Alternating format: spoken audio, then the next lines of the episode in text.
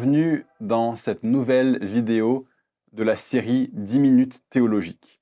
Elle a pour titre La discipline est un processus de restauration ou de protection, pas de punition. Être un membre d'Église, c'est se voir dire par les autres membres de l'Église, nous te reconnaissons pour un disciple de Jésus-Christ. La vie d'un membre de l'Église va manifester par son engagement envers le reste de l'Église et par l'exemple de sa vie, manifesté d'abord par le baptême et par une vie d'obéissance au Seigneur, qu'il est un membre du peuple de Dieu, un chrétien, un des rachetés de l'Éternel. Mais aucun chrétien n'est parfait. Et chacun de nous péchons encore. Notre obéissance sera incomplète. Ce qui est demandé du chrétien n'est pas d'atteindre la perfection, mais de chercher à avancer dans la sanctification, la ressemblance progressive à Christ. Cette croissance progressive passe par le renoncement au péché résiduel, euh, de la puissance duquel nous avons été délivrés par Christ, mais qui cherche encore à nous enserrer, et ce jusqu'au jour où la puissance de Satan sur nos vies et sur ce monde sera totalement détruite lors de l'avènement de notre merveilleux Seigneur. Un chrétien n'est donc pas parfait, mais il cherche à se perfectionner. Un chrétien est vu comme saint par Dieu grâce à son union avec le Christ. Mais cette sainteté n'est pas encore totalement manifestée dans la réalité de sa vie, de sa pensée, ses paroles et ses actes. Mais un chrétien sincère ne se contente pas de cette situation. Il lutte contre le péché et ne se complaît pas d'une vie marquée encore par la désobéissance à Dieu.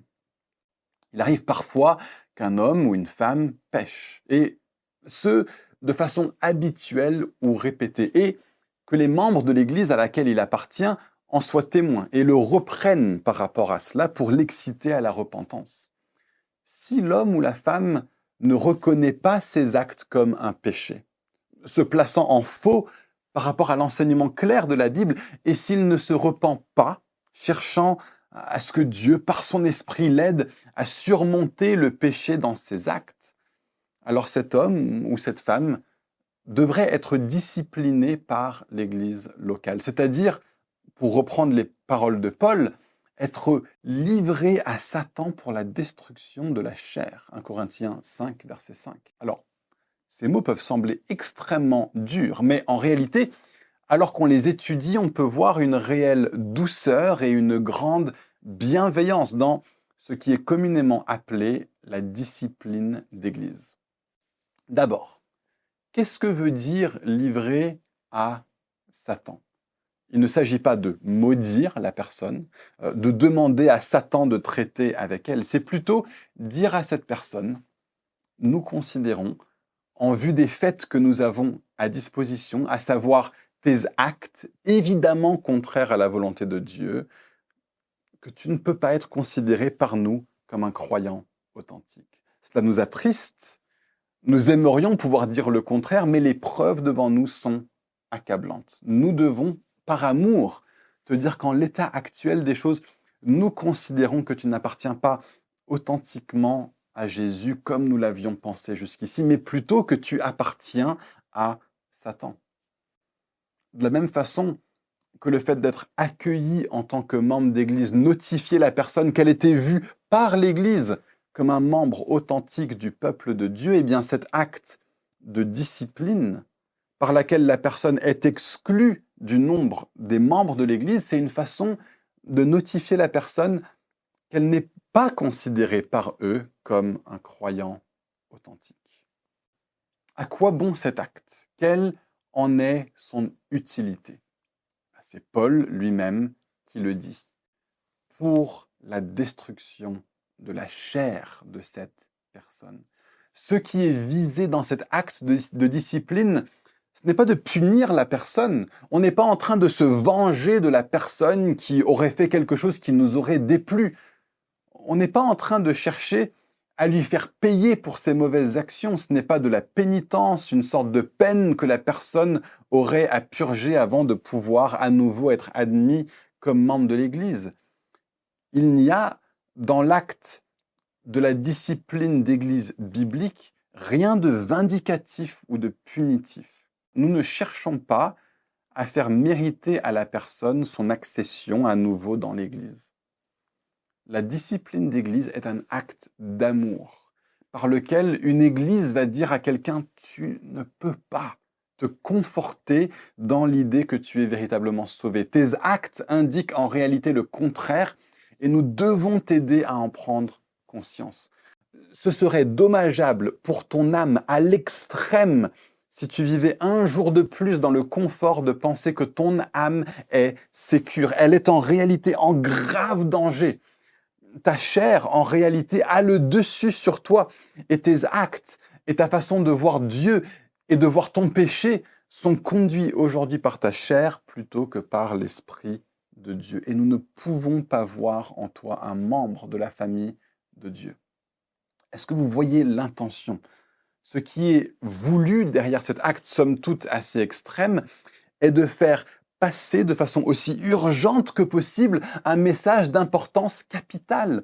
En l'état actuel des choses, ton âme est en danger de mort et nous ne voyons pas en toi quelqu'un qui est né de nouveau. Autrement dit, cours, cours à Dieu, jette-toi dans ses bras, nais de nouveau, meurs à qui tu es, mets à mort la chair qui t'en sert, démets-toi des chaînes que l'ennemi tient encore autour de tes pieds. Une foi sincère est une foi qui se repent de façon sincère. Et la seule manière pour toi aujourd'hui d'en arriver là est de te rendre compte que tu es encore en besoin de repentance. Voilà ce que dit la discipline d'Église. Et donc la visée de la discipline est la repentance sincère de la personne, avec comme volonté unique le fait de voir la personne démontrer aussi vite que possible les fruits qui se rapportent à la repentance. Dans le cas de la personne qui a dû être livrée à Satan pour la destruction de sa chair dans 1 Corinthien, voici ce qu'on voit dans la prochaine lettre de Paul. Le blâme qui lui a été infligé par la majorité d'entre vous est suffisant pour cet homme. Maintenant, au contraire, vous devez plutôt lui pardonner et l'encourager, de peur qu'il ne soit accablé par une tristesse excessive. Je vous engage donc à lui faire preuve d'amour. De Corinthiens 2, versets 6 à 8. La visée de la discipline d'Église est donc la restauration de la personne. C'est un acte de protection, d'amour qui vise à permettre à la personne de prendre conscience de quelque chose duquel il ne semblait pas réussir à prendre conscience sans cet acte de discipline. C'est également un acte de protection envers le reste de l'Église. Paul nous prévient très clairement de ne pas nous associer aux personnes qui se prétendent être chrétiennes, mais qui ne le sont pas. Ces personnes-là sont plus dangereuses pour nous que ne le sont les non-croyants qui ne prétendent pas être croyants. En effet, un des pères de l'Église, Irénée de Lyon, a dit L'erreur ne se montre jamais sous son vrai jour afin de ne pas être découverte, bien au contraire.